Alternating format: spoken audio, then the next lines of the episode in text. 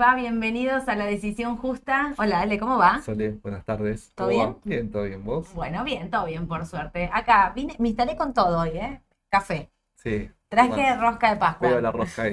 Tengo rosca de Pascua acá, no voy a comer en vivo, ya es un montón, pero me la dejé ahí para cuando termino comerla, ¿no? Porque hoy Cari hizo rosca de Pascua casera, Cari nos cocina acá cosas ricas, viene Re rica. re ricas, así que estoy, pero mira, toda armada Veo. para escucharte, profe.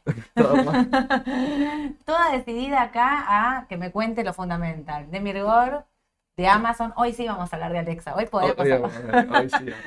hoy sí podemos hablar de Alexa. En el medio, el mercado, rumores, suba el dólar. Sí, Subió el dólar hoy, ¿eh? subió el dólar. ¿Qué, Subió. qué poquito duró el efecto? Nada. Dos días. No sé, nada. Nada. Duró muy poco. Nada, nada, no duró nada. O sea, no, no sé. Escuchen, bueno, acá hay un montón, ¿eh? Ya conectados, que nos saludan. Luciano, voy a arrancar así. Luciano dice que duro le pegó la, la baja del dólar para los barriles de la OPEP.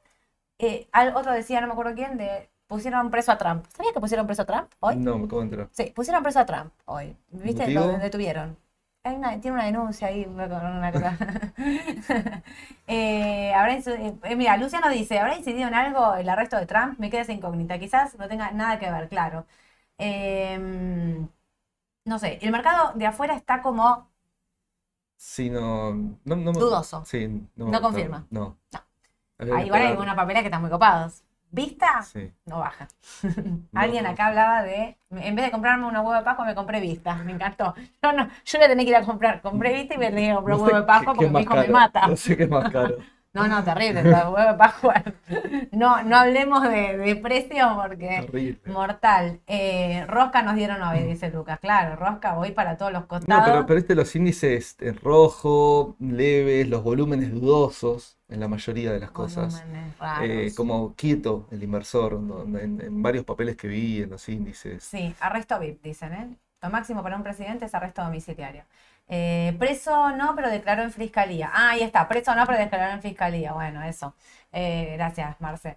Eh, la verdad es que eh, a mí, hoy sabés que a la mañana me conviene una noticia súper importante. A los que están viendo acá se las voy a contar. Yo hoy a la mañana dije que iba a hablar de un banco que estaba complicado. ¿Vos sabés qué banco está complicado? No, con decisiones así y de vuelta, el HSBC.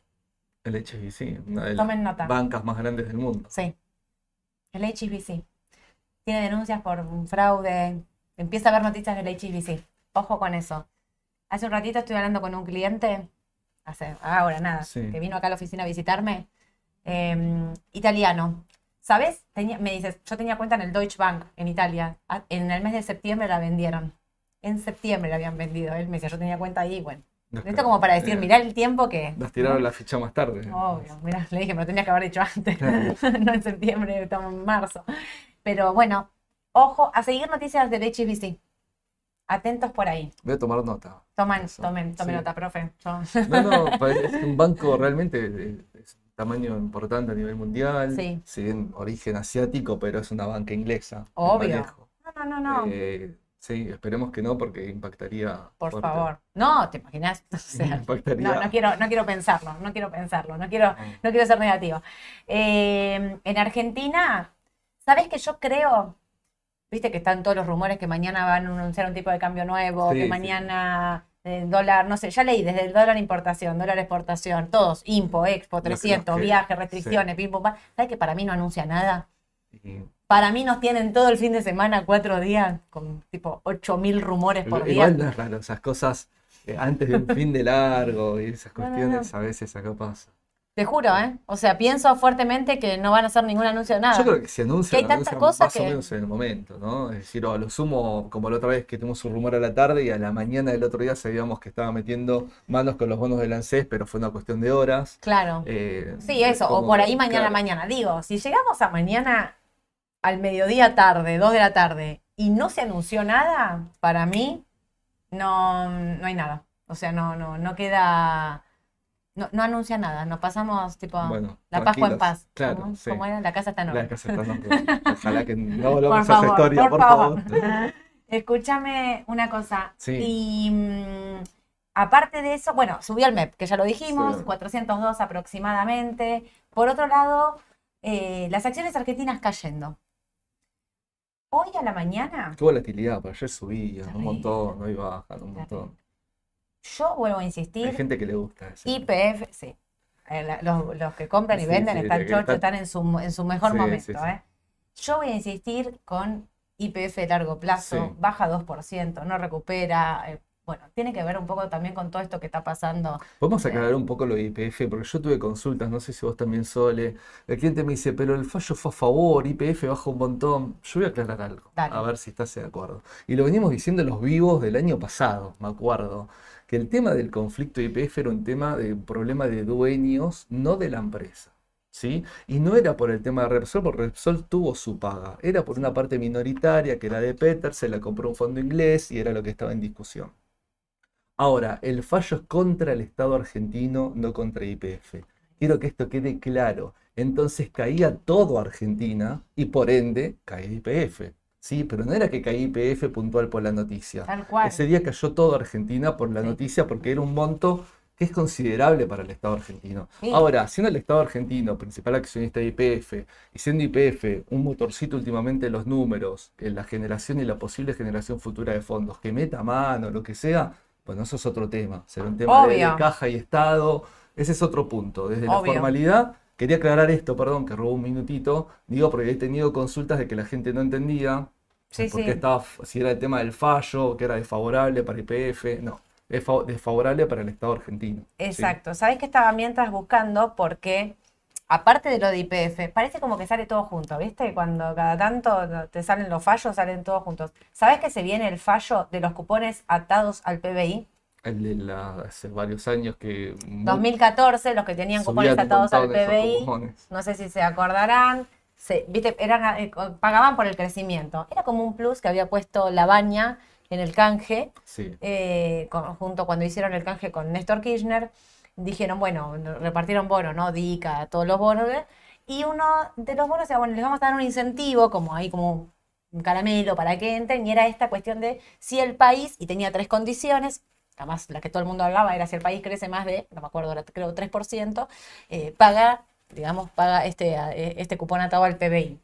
Bueno, la cuestión es que pagó mil años, o sea, pagó un montón. la gente que tenía no cupones atados al PBI era la, tipo, sí, no. la carretilla de pesos, de dólares. Tenía, había en pesos, TBPP, TBPA en dólares argentinos, TBP en euros, bueno, TBPI, ley Nueva York.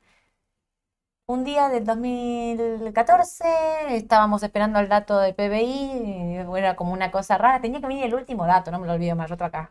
Tenía que venir el último dato, no, voy a hacerla corta. No vino, eh, no pagó, no- nunca se supo bien el dato, de a partir de ahí nunca más pagó, cambiaron el año base, no sé qué. Obviamente, eh, los tenedores de estos bonos, de estos cupones atados al PBI afuera, hicieron juicio, porque dijeron, mentiste con el dato del INDEC del crecimiento y pipipi. Mañana el fallo por el cupón atado al PBI será leído el miércoles a las 9.45 hora de Londres, 5.45 eh, a- hora argentina por el juez Piquen se llama. Em, son 415 millones más intereses. Es cuando estás débil y te pegan, te empiezan a Como seguir que estás en el piso y te dan para todos los costados. Sí. Pero bueno, eh, alguien me estaba preguntando eh, Texar y Aluar, ¿no? Eh, Texar y Aluar, dos papeles sub, no, perdón, Texar y Ternium, no me pregunto Texar y Aluar, Texar y Ternium. Totalmente, ¿cómo se llama esto? Recomendados. Ternium TX, acá que cotiza bajo la figura del CDR, está atado al contado con liquidación, Sí. vino su balance, vino muy bueno su balance, sus eh, eh, proyectados, así que para mí es un papel para tener, mantener, sobre todo para los que quieren dolarizar. Texar es un papel que cotiza en el panel líder, cotiza en pesos y sigue muy de cerca la cotización del dólar oficial, con lo cual también, y digamos las proyecciones y sus números, si bien no habían sido de las mejores, a mí me parece que tenía todo para, eh, es, es todos esos papeles para comprar y tener. Así que, para los que me están preguntando, yo tendría Texar, tendría Alvar, que exporta el 80% de su producción, lo explicaste Sí. vos en una clase magistral el otro día de Alvar, tendría Alvar, tendría Ternium. Sí, sí, sí, sí, sí. Y aparte, en el caso también de, de, de TX, el tema de cubrirte con el tema del contado con liqui, ¿no? Sí, Que a sí. veces, si bien el argentino puede estar atado porque son empresas que están vinculadas, controlante, controlada, pero lo que quiero decir es, eh, a veces se- hay un desfasaje ahí y no sigue el mismo Tal nivel. Eh, eso está bueno lo que indica Sole, el tema de tener también el, el CDR eh, es válido. Tal cual. Pero bueno, eh, ¿podemos empezar? Estamos Vamos a arrancar para- con Mirgor. arrancar para Mirgor y después voy siguiendo Nos hace enseña eh, detrás de que arranquemos. de que puedo arrancar. Gracias Luciano que me dice que me vio en A24 por la explicación que di. Eh, gracias. Genial, gracias a todos los que bien. estuvieron mirando ahí A24 expliqué un poco. Estaban mucho con las obligaciones negociables, fondos comunes de inversión. Bueno, también abrir un poco el espectro. Hoy a la mañana les hablé un poco de obligaciones negociables. sí. Me, hubo gente que no, no le gustó mucho lo que dije, obligaciones negociables, porque dije que, como les digo siempre, que no pongan todo en el mismo instrumento. Bueno, ¿puedo hacer un paréntesis? ¿Me Sí, un por minuto más? supuesto, obvio. Les voy a poner después la nota, les voy a copiar el link. 30 de junio del 2022. Les voy a leer solo este titular. 30 de junio de 2022, ¿eh? Hace poquito. 30 de junio de 2022. Nada. IRSA fracasa en su intento por reperfilar el pago de su deuda en dólares. 30 de junio de 2022. Tomen nota, gente. Después les cuento un poquito más. No, Pero eso, está- IRSA. No es una NPIME, digamos, es una No, no, no, claro. importante. Por eso estoy diciendo, tengan cuidado. Me Sí, preguntaron sí. por Mastellone. Buena la, la ON de Mastellone también, de Mastelones se dice en realidad. Eh, Geneia también. Pero para mí empiezan a estar todas en un mismo circuito de riesgo, cero reservas en el Banco Central. Poquitas sí, reservas en el Banco Central. Sí, lo, lo que Clara Todas corren por ahí. y lo que hace a la mañana, no estamos poniendo en duda a veces también la capacidad de repago de las empresas, su solidez financiera, patrimonial, No. sino eh, un contexto, un momento en donde hay una escasez de dólares y bueno, eh, esto puede complicar un poco el producto en especial, ¿no? Tal cual. No, por Eh, eso, incluso por eso les dije, miren, todos ustedes saben que a mí el papel de vista me parece un papelazo, una acción impresionante para tener y mantener. Sin embargo, pongo la ON de vista en una cuestión de incertidumbre, de riesgo, no me gusta.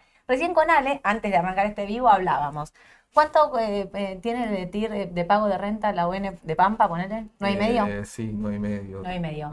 ¿Cuánto rinde un bono del Tesoro americano? cuatro y medio, más o menos. Cuatro y medio. Cuatro y medio el bono del Tesoro americano, el instrumento más seguro del mundo. Nueve y medio una ON de un papel argentino. Eh, sí. No hago más comentarios. Arranca con No, no, no, porque hay que analizar variable que es el riesgo. No, no, por Sí, eso. Digo, yo lo que quiero decir es eso. O sea, quieren diversificar en ONs, me parece bien. Tengan cuidado, no pongan todo su capital ahí. No es, uh, a ver, no, vienen las elecciones, dolarizo, dolarizo todo en obligaciones negociables. No, no hagan eso. No, No. hagan eso, aparte por cuestiones de volúmenes Y también. la otra, un dato, estudien siempre qué pasó con las obligaciones eh, negociables anteriores, cómo fue, Mm. si hubo canje, si las pagó, si las cambió, eh, si pagó y generó nuevas, eso es un muy importante a la hora También, de elegirlo. muy si bien. son bullets, si son amortizables, ¿sí? Que no es lo mismo. No es lo Esos mismo. datos, fíjense. Eh, y también, obviamente, siempre la liquidez, porque si en algún momento, por algún tema personal o lo que sea, tengo que meter mano en eso y lo tengo que vender, eh, es un tema, digamos, tenga a verse liquidez. que tenga liquidez. ¿sí? Eso es importante. Bueno, Vamos con hice Mirgor. mi descargo. No, no, no, está bien, está bien, porque No, no, pero yo les digo todo mi producto tiene opinión. cosas positivas y Claro, negativas. es- Es es decir, mi opinión. Está bueno eh, dar una opinión general. Tal cual. Vamos con Mirgor. Mirgor. Era, era un papel que nos pedían y que. Justo hoy a la mañana había alguien preguntando sobre los fundamentals de Mirgor. No, fundamentals. que, Vamos a hablar de los fundamentales de Mirgor. Vamos a hacer un poco el negocio, vamos a ver cómo fue creciendo esta compañía. Dale, Vamos con Mirgor y vamos a hacer un poco los números, que hay una sorpresita en los números. me encanta. Sí, sí, sí, vamos a ver. Bueno, Mirgor, empresa, creo que estoy cumpliendo justamente este año 40 años ¿sí? De antigüedad. Y es una empresa que arrancó mucho lo que fue autoparte, ¿sí? Después se puso muy, muy, de manera muy pequeña. Después sí tuvo mucho foco en lo que fue climatización de automóviles, ¿sí? Y siempre fue como su fuerte la climatización de automóviles, aire acondicionados para las terminales productoras automotrices, etcétera. Pero desde hace un tiempo empezó a crecer de manera brutal.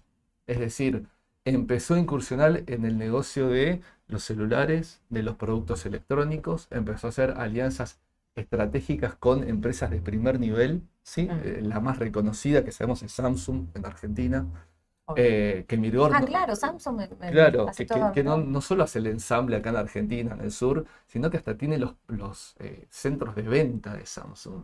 Mirgor, eso, eso es importante, pero con, con todas las marcas y también la de automotrices, que en algún momento también empezó a ampliar más y empezó a hacer agricultura. Ahí les debo el dato si agricultura fue, viste que en algún momento las empresas importadoras, si querías importar, tenías que exportar y muchas se empezaron a meter en el agro. La realidad es que no sé si entró por eso o no en el agro, pero Mirgor empezó a crecer en el agro. Y es más, acaba de comprar una compañía, acá tengo el dato, ¿sí? que se llama Sauseco, es agroganadera, y quiere empezar a hacer, eh, aumentar, digamos, su, su, negocio de agricultura y empezar a hacer eh, proteína exportable desde la parte ganadera, digamos, eh, se empieza a entusiasmar con sectores claro. y le empieza a poner mucha pasta. Bueno, no, la verdad que no para de crecer. Realmente es una empresa que no para de crecer. Eh, y, bueno, eh, desde el 2019 empezó con esto de, digamos, de agricultura. Y tiene, bueno, fue comprando otras empresas, más que nada plantas y compañías de Tierra del Fuego. ¿sí? Creo que hoy está entre 5 o 6 plantas por Tierra del Fuego. Tiene también un ambaradero eh, que abrió hace poco, que es la de ONTEC, sí, que esa es en sociedad con, un, con Japón, en donde Japón va a aportar, importar tecnología y, digamos, eh, Mirgor va a aportar todo el capital y la formación de la sociedad. Eh, estas alianzas son, son claves en Mirgor, son importantísimas. Lucas, acá te acota que lo del agro lo hizo para dolarizarse, te pone así como con comillas. Claro, bueno, pero en, esa época muchas empezó a hacer agro porque les permitían más cupo de importación si exportabas. Claro. Como que en cada compañía querían una balanza comercial propia, de alguna manera de decirlo. La inventiva tenemos, ante la restricción generamos un negocio nuevo. Pero, pero la realidad es que honestamente, a, hoy eh, Mirgol, digamos, le, puso mucha más pasta y, la verdad que le, está poniendo ahora, está creando esta otra compañía, está, acaba de comprarla, está aumentando su, producción y está aumentando en este caso la parte ganadera también. Mira. Y quiere exportar esto y aparte empieza a hacer sinergias, ¿no? Es una empresa que tiene esta cosa de tecnología y que le gusta la parte tecnológica, entonces puede mezclar la tecnología con el campo y el agro y hacen esto como para este tema de proteínas y exportar. La verdad que, que sí, le, tratan siempre de buscar la, rosca a, las cosas. Y bueno, y fue adquiriendo también compañías, ¿sí? En los últimos tiempos varias del sur que eh, después lo vamos a destacar, pero es un sector bastante sensible, entonces muchas empiezan a despedir empleados, suspender empleados cuando el sector de la producción de este tipo de bienes no, arranca o está estancado. Eh, se hace muy costoso mantenerlo. Entonces, esas empresas empiezan a tener problemas y bueno, Bristol es un, es un caso, Famar es otro caso, digamos, de, de plantas que, tienen Tierra del Fuego, y Tierra del Fuego obviamente tiene un régimen promocional desde hace muchísimos años en el país. Positivo, ¿no? Exactamente, sí, que sigue vigente y que es una gran, obviamente, es, parte de la competitividad y por qué Mirgor se mete y tiene su producción allá, ¿no? Mira, eh, Hugo acá eh, suma, ¿no? La planta de Varadero comenzaría a producir a fin de año. Bien. Bueno, gracias por el dato. Me gusta sí, sí, no, aparte me aportan porque sepa que no puedo saber todo punto a punta. El aporte de ustedes es, enriquecedor también y, estoy de vuelta, es necesario y gracias. Eh, buen dato, buen dato. También tienen en Santa Fe, porque todo, toda la que es la parte de llantas y ruedas de parte automotriz, mm. una planta en Santa Fe. Y ahora estaban abriendo una planta, hace poco, estuvo más a finales de año, creo que fue en Escobar, también de, referida a tecnología de notebooks y no me acuerdo si era celulares también, o y, otros dispositivos. Así que bueno, siempre en serio se la ve para uno empieza a leer de Mirgor noticias y ve, compra tal compañía, aumenta tal la producción en esto, tiene tal planta nueva, quiere hacer tal negocio nuevo. Bueno, crecimiento y diversificación permanente. En Mirgor lo estamos viendo permanentemente. Eso también tiene un riesgo. Fíjate, las calificadoras, por ejemplo, ¿sí? Moody's, Standard Poor's, Fitch cuando una compañía incursiona en un negocio nuevo invierte, a veces te baja la perspectiva. Porque justamente ponen. unos copados. No, no, no, no.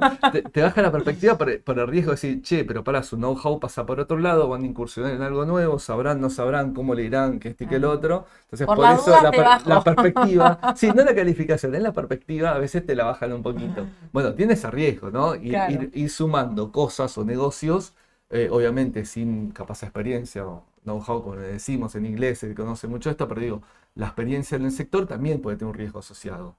Eh, pero bueno, Mirgor está la situación, crecimiento, diversificando negocios, no solo ya es la parte de automotriz, que lo vamos a ver ahora en el mix, eso quedó chico, sino que eh, tiene muchos negocios más, ¿sí? Justamente, bueno, composición accionaria, ¿sí? Lo que cotiza en bolsa 52%, de ese 52, 22 lancés, ¿sí? Y el 30% el resto de nosotros. Y después ILTBR, Sociedad Anónima, mantiene el 48% del paquete accionario que detrás de ILTBR está la familia Caputo, casi en la totalidad de la ¿Vos te tenencia. acordás? Me Sí. dijiste la palabra que me disparó ¿Qué? la elección. ¿Vos te acordás lo que subió Mirgor cuando ganó Mauricio Macri Sí, las elecciones y era, yo me acuerdo eso de comprarme la empresa de Caputo. No sé qué hizo, pero comprarme la empresa de Caputo. son- sí, bueno, hay un vínculo ahí. de- Claro, de- pero ya igual había subido un montón antes porque tenía como esto, Sí, decís sí. vos, de eso de Tierra del Fuego y el ensamble de Samsung y demás, y mucho, em, digamos, con el gobierno anterior incluso tenía como mucho beneficio, siempre estaba como bien vista, bien Sí, sí, valuada. sí, y lo mantiene también con este gobierno. ¿eh? Es Claro. decir, es una compañía que creció tanto que hoy te dirá que es clave en Argentina, Mm. eh, en telefonía celular, en la parte automotriz, hace piezas originales y, y es la única que lo hace. Es decir, eh, tiene un rol importante, Sí. digamos, en el mercado. Sabés que en ese momento yo me recuerdo porque muchos decían, no, Mirgor no va a subir porque va a entrar todo lo importado. Entonces Mirgor, que produce acá, que ensambla acá, va a quedar cara y demás. Y en realidad tenías la otra parte que decía, no, pero es de Caputo, no la va a arruinar nunca, digamos, o sea, no, no, no va a tirarse en contra de. Sí, y también están las alianzas. En este sentido, si yo me siento a la mesa con Samsung, firmo un contrato y bueno, yo te busco acá, decir, difícilmente después te entre importado porque vos ya estás cumpliendo con la letra por otro lado. ¿sí? Obvio. Sí, sí, Pero eh, puede ser también en, en épocas de gobiernos más Claro. Liberales en ese sentido, que no Sí, sé sí, la sí. palabra correcta, desde, la, no. desde la importación, Obvio. eh, obviamente es, es uno de los riesgos a considerar, Tal cual. claramente. Sabes que Lucas te está aportando que cree que ahora empieza a producir todas las pantallas de los vehículos de Toyota en una de las plantas nuevas. Ah. Creo, dice, así nos pone Sí, sí, sí, creo. puede ser. Porque con Toyota que- y con Mercedes-Benz también lo tienen. De hecho, acá en uno de los ejemplos lo- los menciono. Me encanta. Eh, tiene, tiene estas alianzas con, con marcas muy fuertes a- nivel mundial. Con LG también, con Pioneer. Obvio. Cuando, Pa- eh, para, Pablo nos pregunta, cuando se analizan empresas exportadoras, ¿no se debería usar el gráfico en dólar oficial en vez de SCL? Bueno, justo lo que le va a pasar a Mirgor es que Mirgor cotiza en pesos acá en Argentina, eh, entonces no, nosotros siempre si tiene, si la empresa opera en dólares la miramos directamente en dólares, pero en este caso to- todo lo que hablemos va a ser siempre en pesos. En este caso es en pesos. Si, tenemos, si tenemos a veces los, los balances o los números en dólares, yo soy pro de mostrarlo en dólares. No porque dame el dólar, porque me guste, No, no. sino por una cuestión de usar una moneda comparable un poco más homogénea y dejar un poco la- lo que modifica o tergiversa un poco el efecto de la inflación. Que si bien tienen los balances ajustes por inflación y cuando vuelvo a comparar un año con el otro, están los dos años ajustados, igual es, siempre digo lo mismo, lo he dicho acá, es un mecanismo para intentar arreglar un poco la situación, pero no es perfecto tampoco el ajuste Claro. por inflación. ¿sí? Entonces capaz prefiero estar en una moneda que también tiene inflación, pero bueno, digamos, eh, no, no es lo mismo, que estamos 6, 7%, el dólar de inflación anual, 6%, no, digamos, es mucho más estable en ese Sí. sentido. Pero en este caso no. Me quedé pensando, te miraba y me quedaba pensando en, ¿será ese 6-7 o subirá? No, esperemos que, sea, que sea menos todavía. sea menos, Sí, ojalá. sí. Para el Bueno. mercado sí, que venimos Ojalá, más de un año ojalá. golpeados. Y vamos un poco al grupo de las empresas que conforman Midgor. Esto es, digamos, un dato, sí, recién fue- mencionaba Brista, la FAMAR, que fueron adquiridas no hace mucho tiempo las plantas del sur de Mirgor, eh, y después el resto de las sociedades que tiene, bueno, Sauseco, que es recientemente, acaba de comprar una nueva, se la pasa comprando sociedades, igual no la pagó tan cara, tengo acá el dato, 283 mil dólares, pero también estratégica Me en Chile. Sí, horrible la letra, perdón. Eh, en, en Chile se llama Power Case, que importa y exporta artículos electrónicos y del hogar. ¿sí? Mirgor siempre lo que se le dijo es que está muy argentina, en ese sentido, producción en Tierra del Fuego, planta, la, bueno, la- las que estuvimos hablando recién en Buenos Aires, eh, en, el- interior de Buenos Aires, en Rosario, en, Santa Fe, pero siempre estaba este efecto totalmente local. Bueno, hace poco empezó a abrir una empresa en Hong Kong, en sociedad también con Hong Kong, de Yatec, que es una de las controlantes que está también en la parte más de, digamos, tecnológica de lo que es Mirgor, una en Paraguay, Mediatek Paraguay, y ahora está esta en Chile. Yo creo que estas estrategias buscando esto es importante también cuando tenemos limitaciones en salidas o entradas de productos. ¿no? Mirá lo que acaba de sumar Oscar, que no sé si lo sabías, yo no lo sabía. Mirgor tiene un acuerdo con Aerolíneas Argentinas para que le haga la logística. Por eso Aerolíneas recién incorporó dos aviones de carga a su flota. Ah, Mirá, bien. Gracias Bueno, buen dato, no, no Muy buen tenía, dato. no, en todo lo que me Bueno, en todo esto que vos estabas diciendo, Japón, Chile, Paraguay, digamos, No, todo no, esto sí, que estás sí, sí. diciendo. Eh, eh, arman, no solo arman redes con marcas importantes, Sí, sí, sí, estrategias, bueno, digo, sino si con que países co- también. claro. Si a Hong Kong, bueno, Hong Kong han tenido acá exclusividad de Samsung y LG, que son dos de las marcas más importantes, digamos, de Corea en cuanto a lo que es eh, la parte tecnológica de teles, celulares, etcétera. Bueno, LG discontinuó la parte celular, pero digo, lo sigue haciendo con Claro. excelentes paneles de televisión, de, de- de TV, etcétera, y, y el resto de tecnología. Y también lo mismo Japón, no podemos decir nada de tecnología de Japón. No. Si vamos a importar tecnología de Japón en esta nueva compañía, eh, está ahí en Escobar, lo que va a estar, eh, como decía Lucas, con el tema de, de todo lo que es la parte electrónica automóvil, más notebooks, etcétera, eh, es, es realmente importante y creo que está bastante bien pensado. Eh, pasamos, bueno, mix de ingresos. No lo llamo mix de ventas. Esta vez le cambié la palabra ventas por ingresos. ¿Por qué? Porque el Me gusta 13, igual, ¿eh? el, el 13.7% de los ingresos de Mirgor es este beneficio de la promoción industrial por las plantas de Tierra del Fuego. No es un número bajo. No. Y obviamente es importante, y yo lo tomo como un número operativo, es decir, si yo lo calculo en una EBITDA, lo considero, ¿sí? Porque parte, por- porque es algo accesorio al negocio principal, operativo, ordinario, habitual, normal de Mirgor, ¿sí? Claro. Si no, no tendría las plantas en ese lugar o no haría ese negocio. Entonces, por eso lo tomo como un ingreso operativo y por eso lo muestro acá, que tiene peso en los ingresos de la compañía, Claro. no es menor, ¿sí? Y Mirá. cómo la automotriz se fue achicando con el paso de los años de Milgor, 7,6% de los ingresos totales. Y la parte que ven como electrónica y telefonía, ¿sí? Esto sí es toda la producción, ensamble, armado de los equipos. Y lo que ven como retail son las tiendas Samsung. Vos cuando ves una tienda Samsung por la calle, bueno, son de Mirgor. ¿Sí? Es decir, obviamente Mira. tiene exclusividad, digamos, ahí el contrato con Mirgor. Eso es lo que ven como parte retail. Sí. Y lo agropecuario que fue creciendo y hoy representa el 6.4%, es decir, poquito obviamente en el nivel Sí. general, pero un negocio que no lo tienen ni en cuenta, que arrancó en 2019 y que viene creciendo y le vienen poniendo fichas ahí, ¿sí? Perfecto. Bueno, y un poco esto de los aspectos eh, relevantes a considerar en, en Mirgor, que siempre lo, pongo porque es importante, qué cuestiones tenemos que tener en cuenta este análisis, qué debilidades, fortalezas o qué puntos a considerar. Bueno, la automotriz y los bienes electrónicos son dos sectores económicos que son muy sensibles también eh, a, a- a, digamos, a la situación del país general. Si uno quiere cambiar el coche, comprar un auto nuevo, si uno quiere cambiar su, su tele, su casa, todo, en épocas más complicadas son gastos que se demoran un poquito más, ¿no? Entonces, mucho, mucha situación, digamos, eh, no es un bien de demanda de consumo Sí, inelástica. Eso es lo que quiero decir. Exactamente, claro. Eso- Comida. eso puede afectar un poquito el tema de, de, digamos, de- del negocio principal a lo que está apuntando Mirgor. Y después, lo que rescato, lo que decíamos recién, fuertes alianzas con marcas mundiales como Samsung, Toyota, LG, Mercedes-Benz, Pioneer, entre otras, ¿sí? Con, varias. Y si bien en los últimos tiempos se estableció socia- sociedades en el exterior, lo que justamente ju- hablaba hace un ratito, eh, apunta mucho más al mercado local, ¿sí? Exporta, de hecho en la parte de agro exporta, y hay una parte que también exporta, pero digamos el grueso para la a- Me a gusta la eso que local. exporta para el dólar oficial y, y Sí, sí, pensando en la devaluación. Ahora estaba pensando, No, no, y- escuchándote a vos y todo lo que estás diciendo. también. Claro. Sí, por ahora es poco, digamos, no es Bueno, el 70 y pico pero- por ciento evaluar, No, obvio, pero obvio. digamos es, es una parte que Pero exporta. bueno, tiene una pata ahí también. Sí, sí.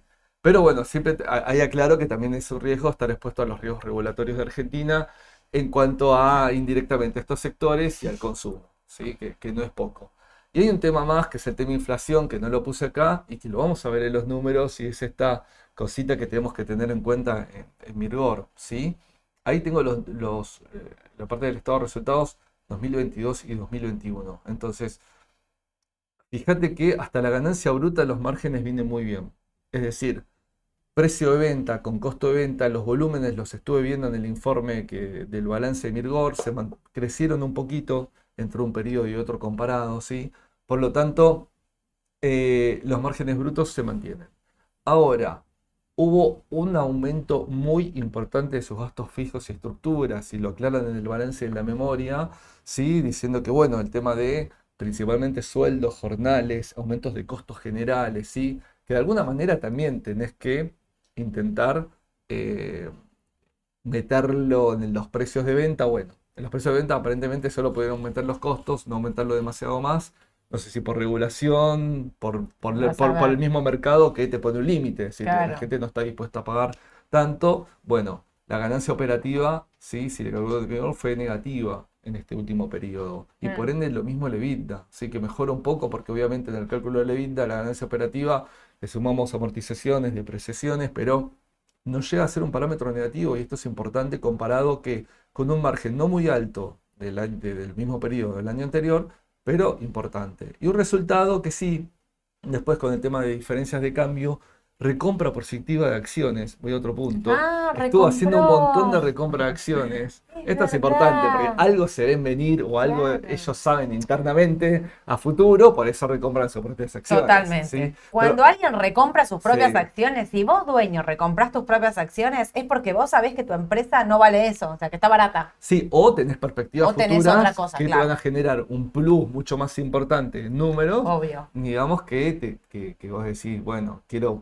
quiero mis acciones. Obvio. y eso, eso, le generó un resultado positivo en el balance. Por eso el tema ahí de que los márgenes a nivel final se volvieron a equiparar y son casi iguales. Ok, perfecto. Y después, desde el punto de vista patrimonial, eh, veamos que si bien sus activos entre una foto y otra aumentaron un 30%, el pasivo aumentó un 42%. Claro. Pero quiero aclarar algo. El tema, y lo aclaré acá porque no lo pongo en todos los análisis, la deuda financiera de la empresa y lo que es la deuda comercial de la compañía. ¿sí? Es decir, fíjense que mucho por los propios proveedores, ¿sí? como yo, eh, hay que ver un poco bien a detalle si el proveedor también tiene su parte pata financiera y en el balance lo ponen como comercial, pero digo, la deuda comercial es la que más peso tiene en sus pasivos.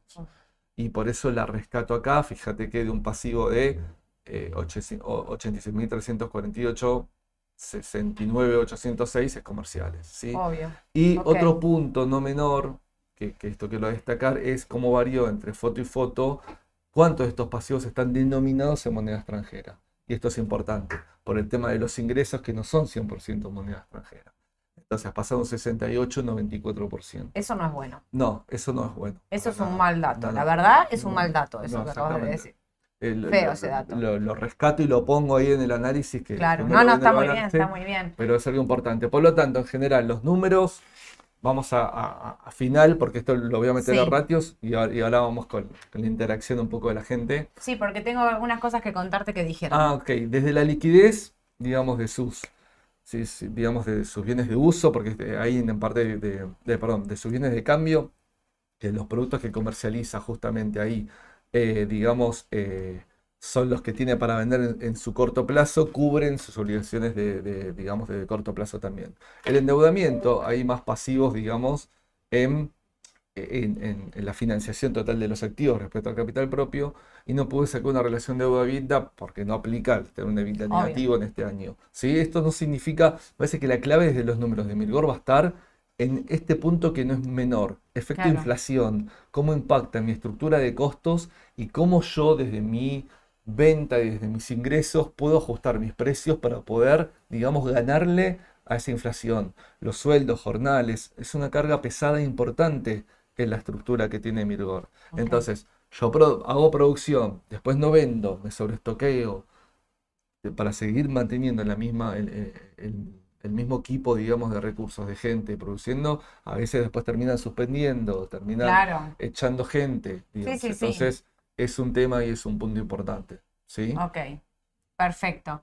Eh, pará, me quiero frenar acá, porque quiero contarte algo que dice Marcelo.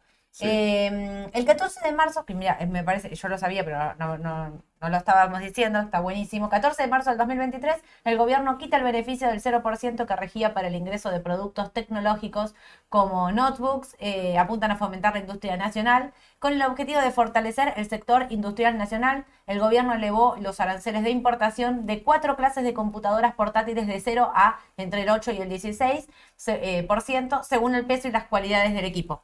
Así que fíjate que es un claro beneficio para, para Mirgor. En este, caso. En este caso. Sí.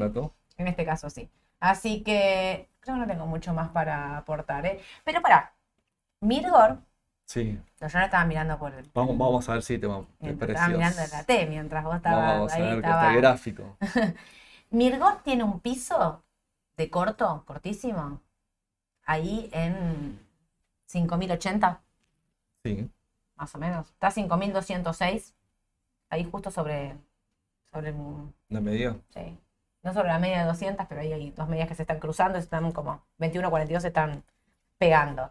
Em, tiene un máximo, tiene ahí como medio, parecería como un doble techo en 5700 y tiene un máximo en 5900. No está tan lejos de los No, no está tan lejos de los máximos. Pero ahora yo quiero saber una cosa. Sí.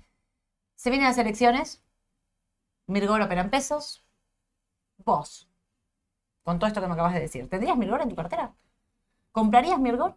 Eh, me, sí, no, no, yo siempre no, yo a veces soy, muy determinante cuando tengo demasiadas variables de un lado de la balanza y soy un poco dubitativo cuando tengo de ambos costados. ¿sí? sí.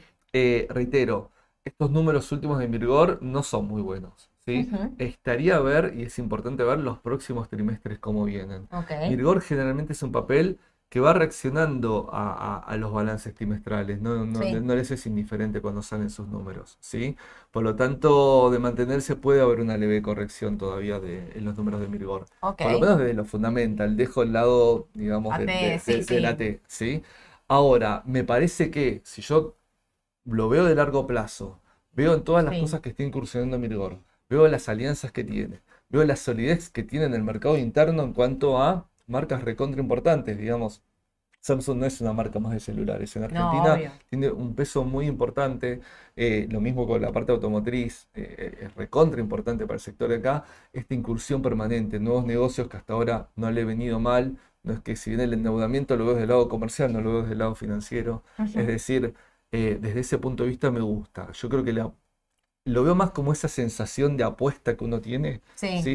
Vos pensás que el próximo balance va a ser mejor que este que me parece, y si no, los que vienen van a ser mejor, me da la sensación. Ok. Y también, como vos decís, pasó la otra vez con un cambio de vereda de gobierno. No podemos saber qué va a pasar en agosto y menos a fin de año, pero puede ser sensible a ese dato también. ¿eh? Sí, igual acá Hugo dice Caputo y la cámpora son desmata, digamos, o sea, como que plata es plata, acá no hay grieta, solo hay negocio. Amigos y enemigos.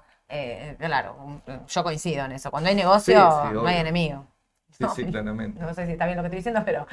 Eh, lástima que paga muy pocos dividendos, dice Eduardo. sí, pagó la otra, el, año pasado pagó una vez dividendos, sí, pero si no es un papel que permanentemente esté pagando dividendos. Y reitero, está una acción de recompra de acciones. Eso es importante. Sí, sí, sí, obvio.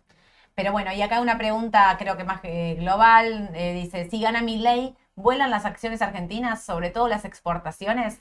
Bueno, sí, todas las que son exportadoras, mi ley habla de una dolarización de la economía, con lo cual estamos hablando de una devaluación del oficial bastante brusca, con lo cual Aluar, Texar, Mirgor, bueno, con esa partecita, digamos, le impacta, no de lleno. Hay otras empresas. Por Habría que ver a nivel más macro. Claro, qué es lo que hace con todo en general, ¿no? Digamos, no es solo la devaluación pero podría haber algunos papeles argentinos que sí se vean beneficiados claramente por, por, ese, por esa medida económica. Sí, hay que ver, a ver, no debe haber persona más pro mercado hoy en día que ley, digamos, como mm. persona, una persona muy liberal en ese sentido, muy de mercado en ese sentido. Entonces, a priori diríamos que el mercado podría reaccionar bien porque es, es netamente mercado. Habría que ver también eh, en, una serie de medidas que podría llegar a tomar cómo impacta también en general, porque el mercado tampoco creo que le gustan las cuestiones muy polarizadas ortodoxas. Entonces puede ser que, la verdad que no sé cómo podría reaccionar porque no sé si hemos tenido, por lo menos en los últimos tiempos,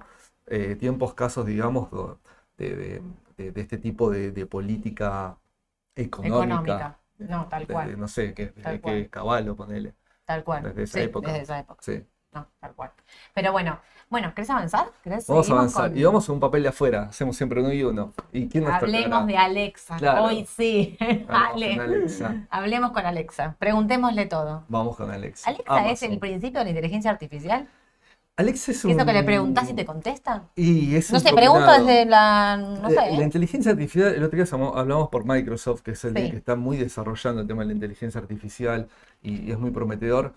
Están todos metiéndose en así como todos se metieron en las nubes, etcétera, están todos metiéndose Metaverso, eh, eh, eh, en, la, en la inteligencia artificial, pero todos, ¿eh? Ahora dijeron que paren porque van a destruir el mundo. Bueno, Que ahí paren, está el punto. paren. Porque dijeron, paremos la pelota, sentémonos en una mesa, tiremos qué es lo que estamos haciendo en inteligencia artificial porque queremos ver qué es lo que puede llegar a pasar. Che, si fue un robot el que tomó los pesos a, a largo, a corto plazo y los puso en un bono del tesoro a 10 puede- años, puede ser, ya si fue la inteligencia artificial y yo le estaba echando la culpa a un CEO financiero, En el pobre. mercado hay bots, ¿viste? Que Hay un montón, en el mercado está lleno de bots Lleno. automáticos, me No- no me ponen dejan- loca. no me dejan operar, Me dices. peleo contra el automático. Sí, yo sí, soy- sí, pongo una orden, me desplazo. la, la inteligencia artificial es un paso más arriba del algoritmo. Porque, por ejemplo, un bot, para dar un ejemplo, e- es, es una, una programación de diferentes situaciones de algoritmos para que se reaccione de determinada manera ante determinado dato. Mm. Ahora, la inteligencia artificial lo que busca es eso como base, pero que eso le sirva de aprendizaje a la app, al mecanismo, al software, al robot, a lo que sea, para el futuro y lo autoaplique. Es como que sea autosuficiente en su conocimiento. Mirá. Eso es también lo peligroso que tiene la inteligencia artificial. Es decir, de que todo. vayan aprendiendo. Es decir, la app o el software o lo que sea va a ir aprendiendo hasta de errores y del resto de las cosas como si fuéramos un ser humano. Claro. y no era ese un robot haciendo otro robot. Tipo, Bueno, puede ser eso, sí, sí, claramente. Pero, y, y están todos en inteligencia artificial. De hecho, no sé si lo menciono ahora, si yo lo adelanto, Sí. Amazon con Nvidia hicieron, Claro. digamos, un- una alianza para elaborar en, en lo que es inteligencia artificial, ¿sí? En, en la división más que nada de nube que tiene, digamos, Amazon. Eh, eh, hizo este convenio con Nvidia para elaborar en este tema también, en el cual no hay ni una de este sector, Claro. ninguna, ni Google, ni Microsoft, ni Amazon, que estén afuera de lo que es eh, la parte de inteligencia artificial. Sí, muy Terrible. importante. Bueno, arranquemos. Bueno, Jeff Bezos creo que lo conoce casi todo el mundo y si no, googleenlo porque es una persona aparte muy expuesta así, digamos, de- desde, desde que le gusta aparecer esas cuestiones, pero fue el creador de Amazon. Sí, si bien el principal negocio de Amazon siempre fue el e-commerce o el comercio digital, eh, hoy no es solo lo que tiene, fue avanzando en un montón de cuestiones más Amazon, ¿sí? Y acá lo estamos marcando y tiene marcas eh, propias como Alexa, que es una de estas que acabamos de mencionar recién, Kindle, que es el aparatito para Sí, leer los leer. libros, Mm. exactamente, también es de Amazon, y otras unidades de negocio nuevas como Amazon Prime, que es toda la parte de eh, series, películas, de contenido, digamos, eh, de streaming, eh, Mm. digamos, Amazon Music, Amazon Cloud, que acabamos de hablar en la nube, y Twitch, que es de, ¿Es de de Amazon? Amazon, sí. Mira, me enteré en vivo. Twitch, el, el streaming, lo que estamos haciendo acá, Sí. streaming, lo estamos haciendo por otra plataforma ahora, que es de otra Claro. compañía que hablamos el otro día, pero sí, eh, Mira. es de Amazon. Y lo que marcaba recién, mira, justamente, que con Nvidia se asoció justamente para el desarrollo de tecnología de inteligencia artificial. Creo que acá también hay una apuesta. El que quiera apostar hoy una tecnológica, también está en parte apostando a que el futuro de la inteligencia artificial sea parte importante de los ingresos de estas compañías. ¿eh? Claro. que hoy no lo sabemos, digamos. Siempre eso es lo que tiene el tecnológico, que uno apuesta a la vanguardia futurista, de alguna forma de decirlo. Tal cual. Pará, que quiero leer, se me fue un mensaje, no sé qué toqué acá. La Fernando me dice, la inteligencia artificial te puede manejar el mercado, Sole. Totalmente. me siento que en cualquier momento volamos todos y ponen robots a operar. Eh, por eso decía lo de, ¿no? Lo de Polo del Tesoro. A ver, de, humanos dejen de cometer errores porque nos van a... Bueno, de- a- de- desde ¿Se la imaginan T, un Sole robot acá? Contándoles, hola, buen día, las noticias más importantes. no, desde la T ya hay como especie de bots sí, o algo sí, que te, te tiran un montón de herramientas de AT y Tal cual. compran o venden o te ayudan a hacer eh, trading. eh, Hay algunas herramientas para trading, etcétera. Que, a ver, no son, digamos, totalmente exactas, porque siempre decimos, la T es una herramienta más. Mm. Desde el Fundamental lo veo un poco más complejo, ¿no? Porque en Fundamental son noticias, hechos económicos, Sí, cuestiones. como que tendría que analizar, pensar, No, no. meterse como en tu cabeza, Claro. analizar. O sea, yo leo una noticia, viene una T, qué sé yo, y como que saco una idea mía, sole, Sí, sí. propia. Bueno, después estará en lo Eh, cierto, ¿no? No. Claro, bueno, ese, es esa la la Y también sa- sabemos que el mercado opera por expectativa. ¿sí? Luca me pregunta, no. Gonzalo, ¿no serás un bot, Sole? Juro que no. Soy yo acá a la mañana contestándoles el WhatsApp, mandándoles, estoy, Claro. estoy drupi, no soy un bot, soy drupi. Somos bastante humanos. Ah. Terrible. Eh, Pero bueno, Bueno, y bueno, vamos a repasar un poquito lo- los números Dale. de Amazon, ¿sí? Hay un incremento en ventas, los márgenes más o menos se mantienen respecto a la ganancia bruta. Y mirá qué parecido pasa a lo que vimos recién con Perigord, salvando las distancias, obvio, ¿sí? obvio. Pero fíjate, fíjate el- cómo los gastos fijos de estructura hacen que caiga, digamos, su ganancia operativa y su EBITDA. Eh, más que nada, no es, no es muy significativo, son dos, tres puntos, pero pasa lo mismo en el mundo. En el mundo también hay inflación. Este recalentamiento que hubo post pandemia, digamos, con, con ayudas del Estado y todo, terminó en países con inflación, ¿sí? Sí. Eh, Europa, Estados Unidos y hoy todavía tomando medidas sobre eso. Bueno, no escapan las compañías a esto y tampoco los números. Por eso lo que estamos viendo un poco de la chique de estos márgenes y sí una pérdida final que tuvo. ¿Te acuerdas que impactó cuando salieron los números de Amazon eh, que estuvo cayendo un poco el Sí. papel? Porque no era tan esperado esto del resultado negativo en Amazon. Bueno, me parece que para mí es algo estacional. Acá sí le tengo un poquito más fe a Amazon en el sentido que me parece que Amazon tiene cintura para poder rápidamente recuperar esta situación. También estuvo ahora subiéndose a la ola de despidos y Mm. ajustes de costos. Sí. Está reestructurando también negocios como todas, ¿sí? No, no está ajeno a eso. Eh, y bueno, es importante un poquito ver el tema de ahí de cómo futuros balances pueden estar reaccionando. Mm. Este no estuvo de todo bien, estuvo de todo tan bueno. También desde la parte patrimonial vemos que la deuda financiera crece un 20% cuando sus activos solo crecieron un 10%, ¿sí? Sí. Entonces, eh, digamos, hay, hay un ma- mayor endeudamiento de la compañía, etcétera, pero no es que es crítico. Me sigue gustando Amazon Bueno, por algo bajó la, la cotización. Bajó la cotización y, y- y tuvo impacto, me acuerdo, cuando Claro. salió. Nosotros acá tenemos esta época de balance que estamos recontra expectantes de los números de que vienen y lo que esperaba el mercado y los analistas, y a veces le pegan, a veces no. Pero, Claro. digamos, eh, recuerdo el impacto que tuvo esta noticia. Pero mira, Sí. Amazon estaba 173 dólares Sí. en abril del año pasado. Y hoy está 104. Mira, si no cayó. No, y puede Mirá, tener mirá recorrido. sí. Sí, sí. Si hay una tendencia a largos Estoy bajistas. mirando, mostrándole el gráfico. Digo, Sí, perdón, sí. digo mirá y le digo mirá, y No, no, ustedes no me pero- pueden ver, no, perdón. no, no podemos compartirlo. Ahora no podemos compartirlo, pero sí, pero Amazon tiene en, en- una tendencia a largo plazo es bajista. Hay una de cortito ahí plazo que es alcista, no tiene una inclinación como la que tuvo Microsoft o, o Google, ¿sí? Sí. Honestamente. Esto también puede ser una ventaja para poder entrar porque yo creo, creo en esta compañía. Me parece que a vos te más, gustó un montón. más allá de, de lo que es e-commerce, me- digamos, me parece que es una compañía que, que está incursionando en, en muchas cuestiones que hasta el momento le está yendo bien dentro de todo. Entonces, digamos, eh, me parece que, que va, va- a mí me gusta, Sí. en ese sentido me gusta. Bueno, un poco el mix de ventas, ¿sí? Eh, mix de ventas, bueno, lo que es tienda online, que era lo que hablábamos recién, es un negocio más antiguo y tradicional, 42,8%, ¿sí? Servicios a terceros, que también es parte de la tienda online, etcétera, sumamos un 22,9% y tienda física un 3,7%, sigue siendo el negocio principal de Amazon.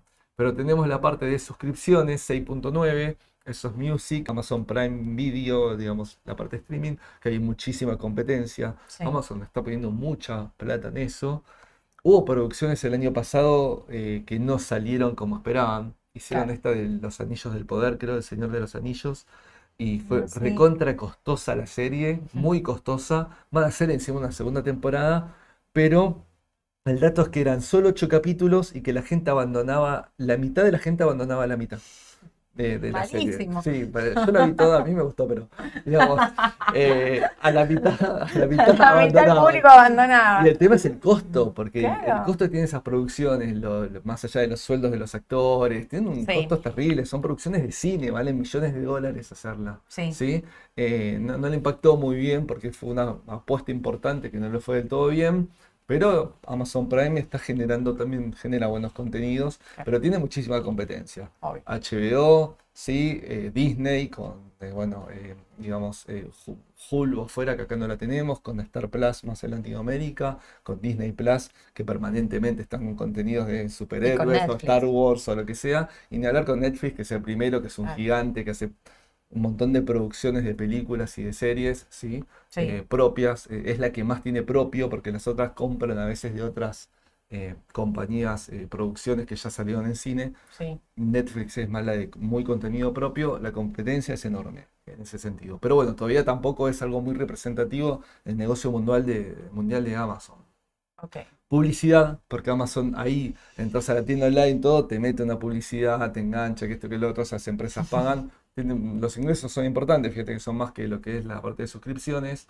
Lo que es AWS es toda la parte de nube, eh, sí, servidores, Ok, que se sí. llaman, ellos lo llaman de esta forma, y es donde está la parte de inteligencia artificial que hablábamos recién, por ejemplo, esta asociación con NVIDIA, eh, y bueno, y otros servicios ahí es una- un poco más marginal. Y lo último que quería también comentar, un poco de- para, siempre reitero y soy recontra repetitivo, esta información es cuando uno lee una noticia, che, y los ingresos de Amazon en Estados Unidos, y yo me acordé que en un streaming en vivo que prendieron ahí los de Raba, dijeron que representa el 70% de las ventas. Bueno, Claro. ahí está, es importante eso tener en cuenta, ¿eh? Sí, Porque una cosa es algo que no pega y otra cosa es algo que te puede llegar a pegar. totalmente. Estados Unidos es casi el 70%, ¿sí? De los ingresos de Un Amazon. montón. Y eso que Amazon está en todo el mundo. Destaco ahí países muy puntuales que individualmente representan el 6 más menos, 5 y pico, casi 5 Japón, ¿sí?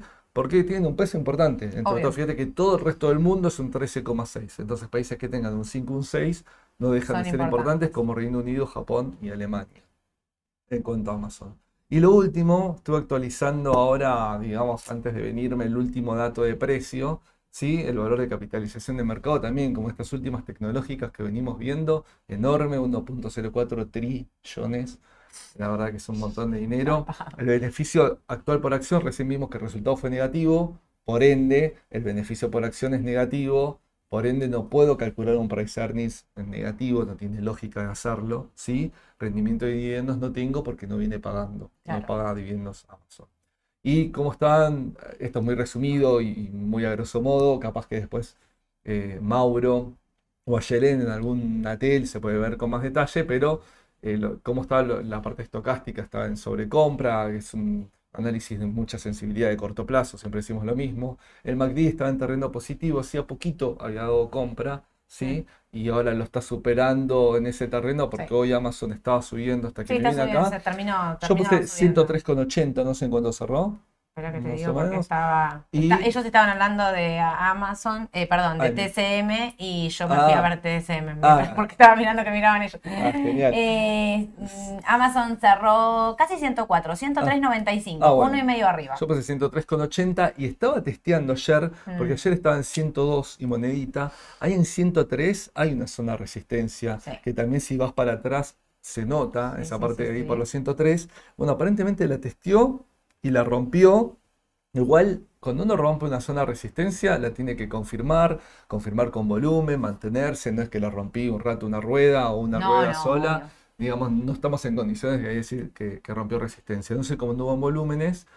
Y un nivel de soporte, si llegara a bajar, ahí vi uno, una zonita ahí de 90 que podría llegar a bajar Sí. Amazon, sí, eh, más o En menos. 90 clarita. entran, entran todos, se tiran todos Claro, de sí, cabeza. sí, yo entraría, por ejemplo. En Claro. 90 entraría. En 103 como está ahora, casi 104, yo les diría que ahora va a ir a buscar, si sigue, Si los rompe- 106, digamos. Sí, yo tengo, yo me fui un un poquito poquito más más, jugado. Yo le tiré un 113. 112, claro, mira, 112 y medio, sí, muy bien. Mira, no había visto. ¿eh? Eh, que, que si rompe esta Muy zona bien. que está testeando ahora y que la acaba de romper un poquito, si mañana Sí. confirma y sigue las próximas ruedas, puede ir a buscar los 112.50, 113, 112, claramente, eh, es el próximo. Quiero leer este comentario de Sebastián que me Sí. parece muy bueno. La mayoría de los servidores virtuales que tiene Meli los contrata a AWS. Ah, Eso que estabas es- con es la vos mencionando antes, de- así que es muy importante. La mayoría de los servidores virtuales que tiene Meli. Sí, que Meli no es una empresa Claro, cualquiera. Sí, digamos, sí, ¿no? no, que Meli tiene- tiene- Eh, y después eh, tienen convenio con Meli para no pelear por el mercado sudamericano. Sí, hace muchos años. Claro. Esto había arrancado en algún momento con Derremate, no sé qué pasó con Derremate, si Mercado Voló, Libre ¿no? lo absorbió, fue la primera, fue la más innovadora, no tuvo el peso, eh, Mercado Libre tuvo, digamos, ¿La habrá esa- comprado Mercado Libre? Sí, Ahora sí, que me decís eso, no sé, pero tuvo por ahí alguno de ustedes sabe qué en pasa con de aplastarle, y aparte, Mercado Libre tuvo siempre, está, no sé qué tipo de pactos tendrán, no sé a detalle, pero siempre tuvo la habilidad y el lobby de Amazon dejarla fuera de Latinoamérica. Sí. Estamos hablando de Amazon, ¿eh? Sí, Digamos, sí, estamos hablando de una compañía que te puede pasar por encima tranquilamente. Terrible. Así sí. que eso eh, también, digo, hablando de Mercado Libre, es destacable. A mí me gusta Amazon. Si tuviese Amazon, no la vendería.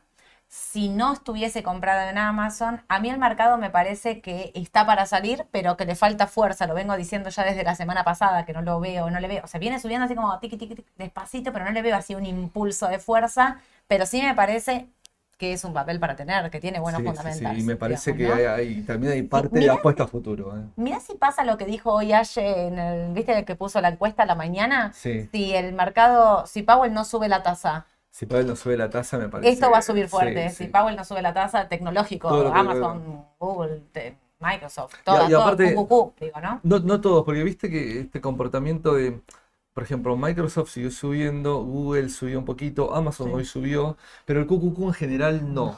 Es decir, está descomprimiendo un poquito el Sí. QQQ Está bien, en el está corto, bien. está bien. Estos ves se mantienen re sólidos. Sí, Amazon no, no tiene, digamos, la pendiente que ves en Google y mucho menos la de Microsoft. La de Microsoft es una cosa empinada, impresionante. Sí. Eh, y me parece que estamos esperando, yo estoy esperando algunas correcciones de corto. A mí lo tecnológico me gusta, voy a ser honesto. Mm. eh, algunas correcciones de corto y no me están llegando tanto. Es decir, No. ni en Google, ni en Amazon, No, no, no. ni, ni en, en Microsoft. Pero bueno, eh, si llegara a pasar eso, si llega a ser cero, me parece que no va a estar esa corrección de. Y Saben No. que muchos están hablando de TCM. Mientras vos hablabas, Sí. empezaron a hablar de TCM porque Sí. provee a Apple, Intel, Nvidia, Qualcomm.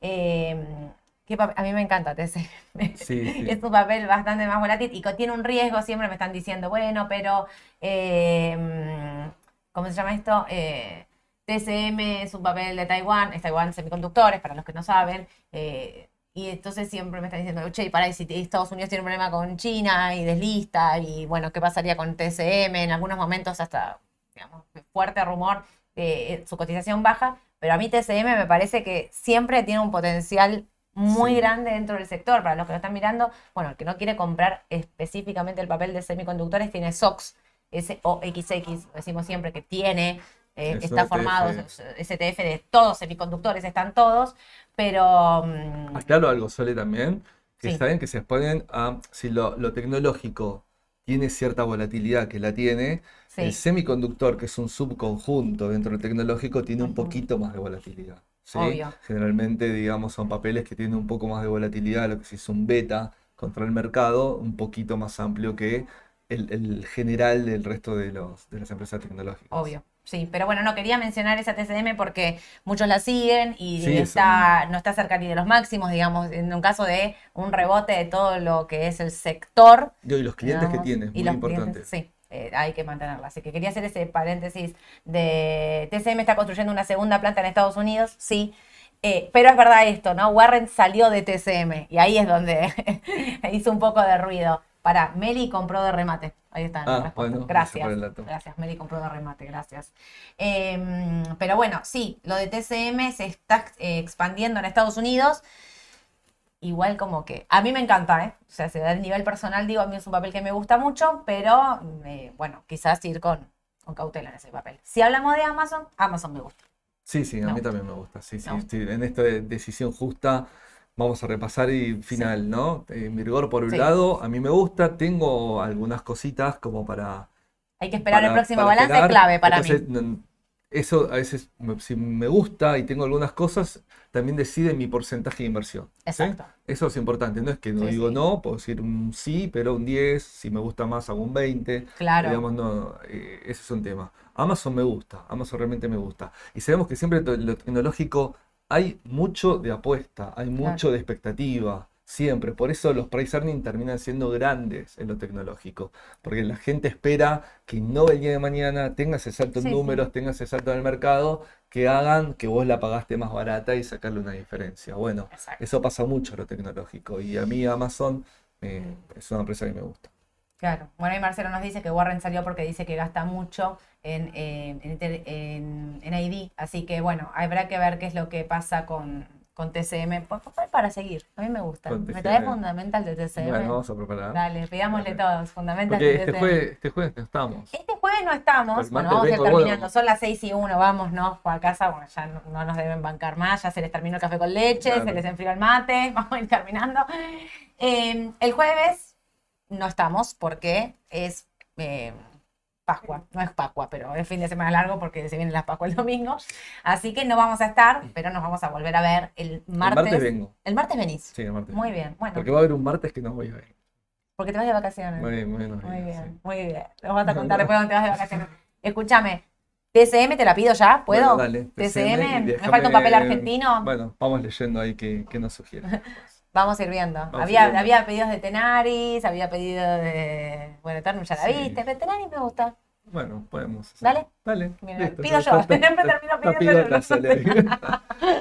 Bueno, muchas gracias a todos por estar, muchas gracias por escucharnos, a los que están, a los que no nos pudieron ver en vivo, esto en un ratito, ya en unos minutitos se sube acá, pero también lo están subiendo en Spotify, así que Sí. seguramente los que no se vienen escuchando por ese lado, pero en Spotify sale con imagen, está muy copado eso también, me gusta.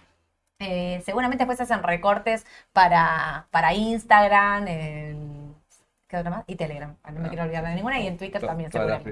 Les dije, no soy un bot, soy Drupi, créanme. Bueno, que tengan a todos una excelente tarde y mañana a la mañana eh, regístrense a Spotify porque les mando las noticias más importantes de la mañana del mercado, pero contadas. Buenísimo, rápido. Sole. Las esperamos. Gracias, espectacular lo tuyo. no sé si te lo digo siempre acá en Sí, vivo, bueno, pero gracias. espectacular. Gracias, a todos.